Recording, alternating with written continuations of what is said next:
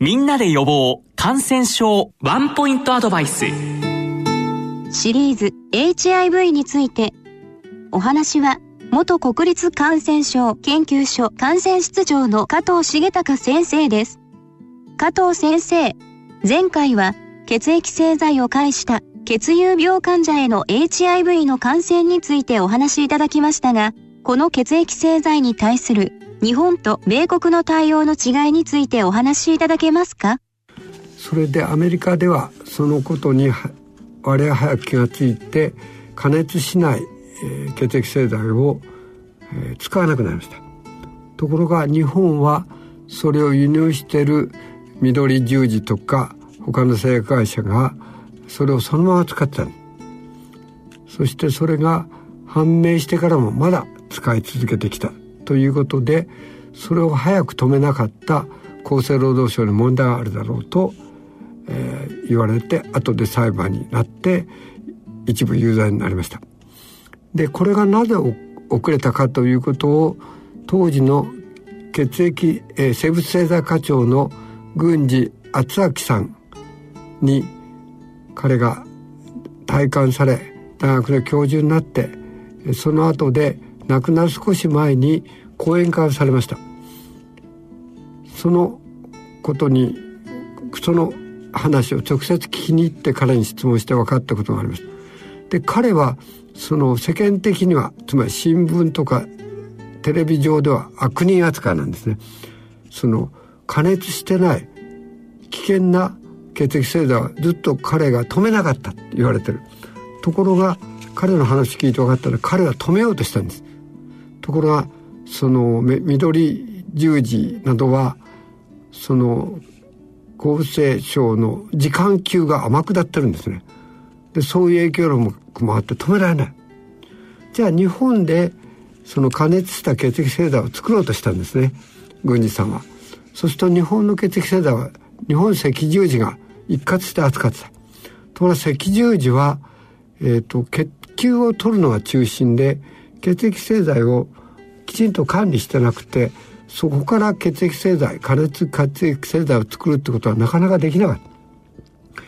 で日赤を郡司さんは動かしてそこで加熱血液製剤を作ろうというとこまで行ったんですが何しろその厚生省の課長なんていうのは2年ぐらいで交代していくわけ。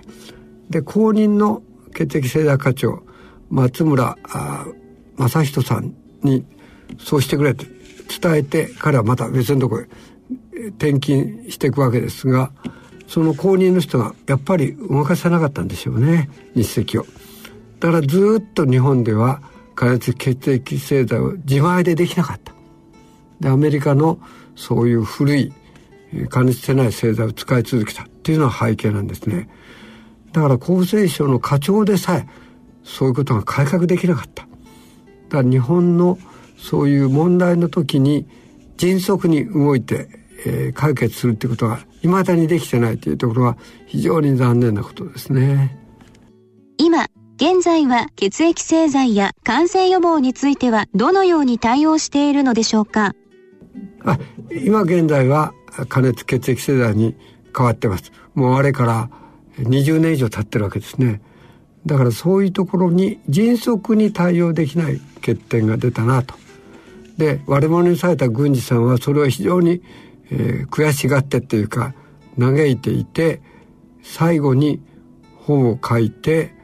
エイズの時代を出版した直後に亡くなりましたね。エイズの血液製剤対応の実際はこうだった。でエイズの時代で明らかになったように注射針の使い回しは危険だということが分かりました。これはエイズだけではなくて C 型肝炎が同じように、えー、注射器の使い回しで、えー、戦後の時期に広がったということも分かってきて今はそういうことで感染防止にはたとえワクチンであっても、えー、注射器は1人につき1回ということで、えー、使い回しをしないということに変わりました。したがって今回でも COVID-19 のワクチンを打ってますが全部1人分ずつ分注して使っていてそれは廃棄するようになっています、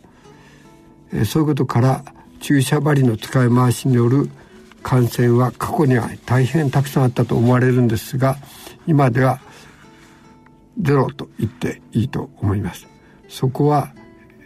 逆から言うとエイズの教訓であったと思われます。